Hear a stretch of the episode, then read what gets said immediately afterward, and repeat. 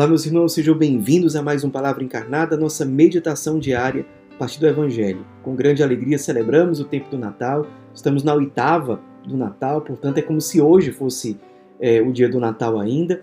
E hoje, mais particularmente no dia 28, nessa quinta-feira, dia 28 de dezembro, nós celebramos a festa dos santos inocentes mártires.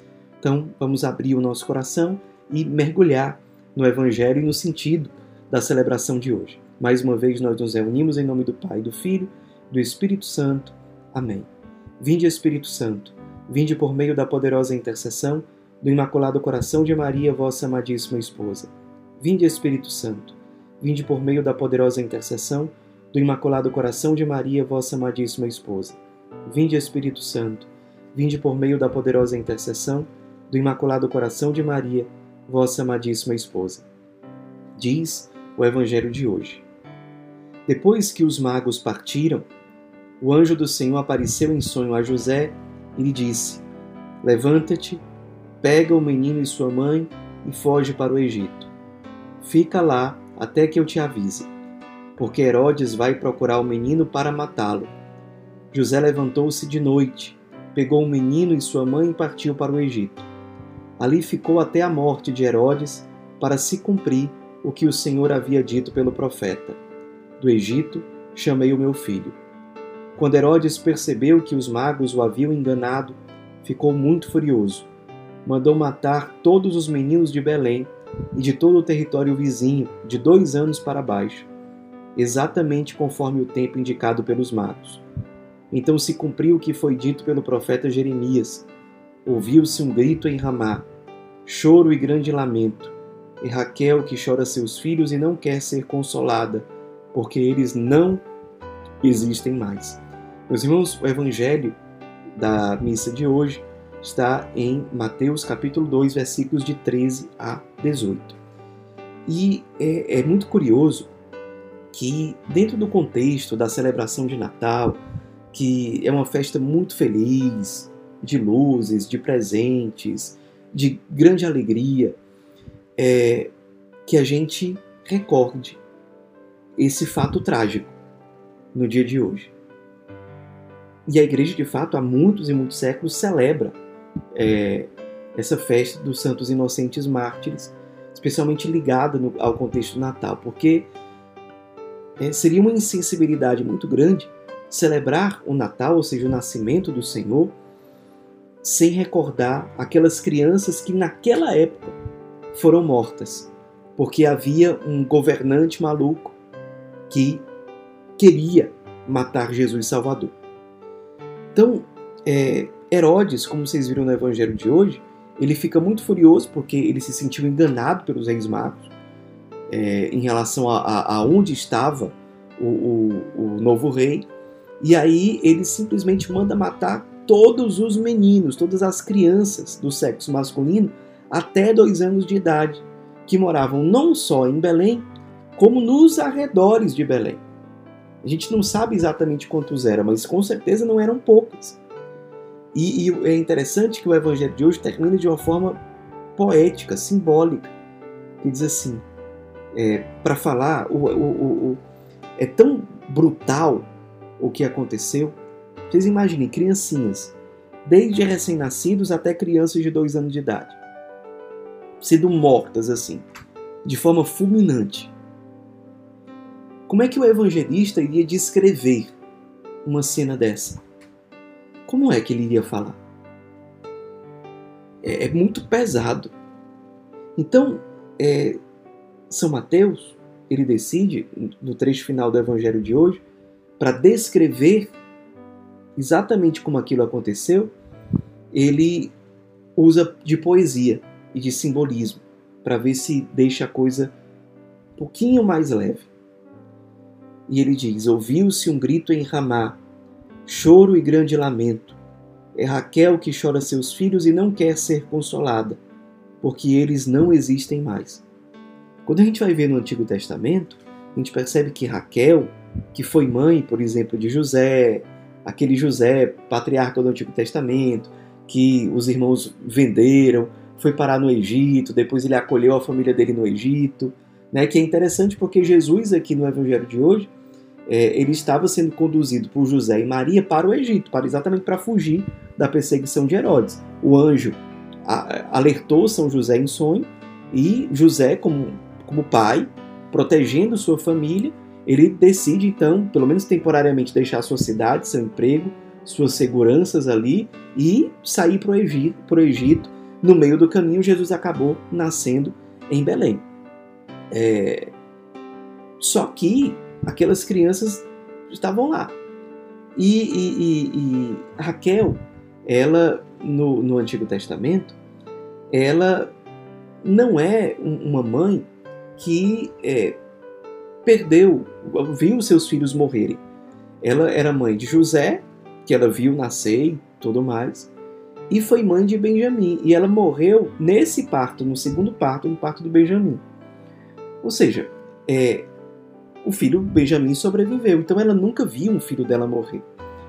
Porém, é, Raquel aqui, ela é um símbolo que representa as mães israelitas que ao longo de tantos séculos, de tantas guerras, de tantos sofrimentos, viram os seus filhos morrer. É pesado, diz Raquel, ou seja, essas mães, chora seus filhos e não quer ser consolada. O que você vai falar para uma mãe que vê uma coisa dessa acontecer com seu filho? Ou com os seus filhos, porque ela pode ter mais de um filho com, com até dois anos. Então, que, que se diz para uma mãe dessa? E aí São Mateus diz: é Raquel que chora seus filhos? É, na verdade, São Mateus aqui está citando uma profecia de Jeremias que diz: é Raquel que chora seus filhos e não quer ser consolada. Como que você consolou mãe dessa? Porque eles não existem mais. Pesado. A gente se colocar, mesmo com toda a alegria do Natal, mas se colocar no lugar dos pais dessas crianças. Do nada, de forma completamente inesperada, ver um soldado, um oficial romano invadir sua casa e matar o seu filho, seu filho pequenininho. E aí a gente poderia pensar assim: meu Deus, mas com toda a solenidade, com toda a alegria do Natal, para que que a gente tem que meditar isso? Para que que nesses dias a gente tem que parar diante desse evangelho? Primeiro, esse evangelho aconteceu naquela época, no contexto da proximidade do Natal. Segundo, que aqui vem um ponto prático para a nossa meditação. Quantas pessoas existem por aí que nessa época assim de Natal ou numa época talvez de Páscoa, enfim, ficam pensando na hipocrisia que é crer em Deus ou cultuar a Deus. Porque essas pessoas muitas vezes olham para o sofrimento do mundo, por exemplo, para o choro de Raquel, e perguntam: como é que Deus pode existir nessa situação? Diante de tanto mal, diante de tanta brutalidade, como essa de Herodes e tantas outras que aconteceram ao longo da história humana, como ainda celebrar Deus? Como ainda falar em Salvador? Esses sofrimentos ainda estão aí. De certo modo, Raquel ainda chora.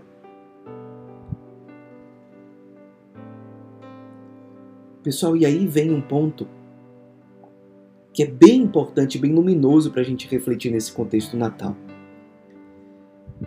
Essas pessoas, elas olham para o sofrimento do mundo e se perguntam: no meio disso tudo, onde é que Deus está? Certamente muitos pais e mães dessas crianças assassinadas pensavam isso: onde Deus está? E o interessante é que Deus estava muito mais perto, muito mais perto do que nunca tinha estado antes o Verbo tinha se encarnado, aliás, estava para já tinha se encarnado e estava para nascer. Ou seja, Deus estava perto. E aquelas famílias viam aquela, viviam aquela dor e certamente se perguntavam: onde está o Salvador? Onde está Deus? que permite isso acontecer.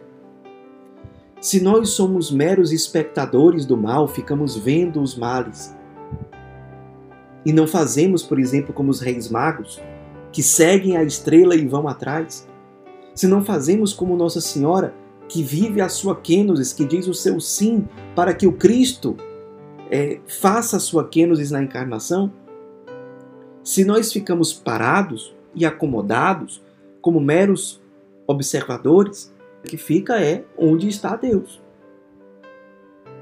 Mas a resposta para essa pergunta, onde está Deus, nesse contexto é: eu estou disposto a ir buscar precisamente nesses lugares de maior dor, de maior sofrimento, de maiores trevas, eu estou disposto a encontrar Deus ali.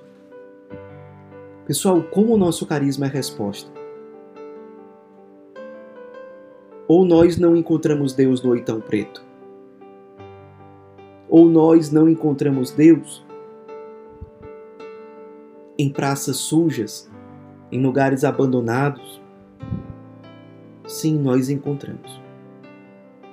Precisamente ali onde impera o desespero e a dor, nós podemos encontrar Deus. Nós podemos, além disso, ser resposta para que precisamente ali Raquel encontre a consolação que realmente vai pacificar o seu coração. Ela não quer ser consolada por consolos humanos, mas ela pode ser consolada pela presença de Cristo. E é essa presença que nós somos chamados a levar na nossa carne, na nossa vida, na nossa vida consumida e ressuscitada. Diante daqueles que se perguntam, diante dos inocentes que morrem e que sofrem, onde está Deus? A resposta é: vamos juntos ao encontro dele. Isso aqui não impediu que os pastores fossem ao encontro de Jesus. Não impediu que os reis magos fossem ao encontro de Jesus. Não impediu que os anjos adorassem Jesus. Não impediu que José e Maria amassem profundamente Jesus. Mas era preciso sair de onde está para encontrá-lo. E depois de encontrá-lo, ser resposta luminosa para os outros. Pessoal, a celebração de hoje é um grande chamado para nós que vivemos o advento, que celebramos intensamente o Natal. É um dia da gente colocar os pés no chão, olhar ao nosso redor, perceber que muitas pessoas não entenderam o Natal, não viveram o Natal, que estão imersas nos sofrimentos do mundo, sem esperança, sem perceber que em meio a toda aquela situação de dor, por incrível que pareça, Deus está perto e se deixa encontrar. Pequenino, frágil, num lugar miserável, mas se deixa encontrar. Meditemos hoje sobre isso e sejamos resposta. Não fiquemos, não vamos ficar contentes em celebrar o Natal somente para nós, somente para a nossa família. Muitos não estão experimentando o Natal. De que modo eu e você podemos ser resposta para eles? De que modo o Natal pode chegar também para eles? Façamos hoje a nossa oração pessoal, encontremos a resposta que Deus dá a cada um de nós e, como a Virgem Maria, vamos ousar dizer sim, eis-me aqui, faça-se em mim segundo a tua palavra. Ave Maria, cheia de graça, o Senhor é convosco. Bendita sois vós entre as mulheres, bendito é o fruto do vosso ventre, Jesus. Santa Maria, Mãe de Deus, rogai por nós, pecadores, agora e na hora de nossa morte. Amém. Em nome do Pai, do Filho e do Espírito Santo. Amém.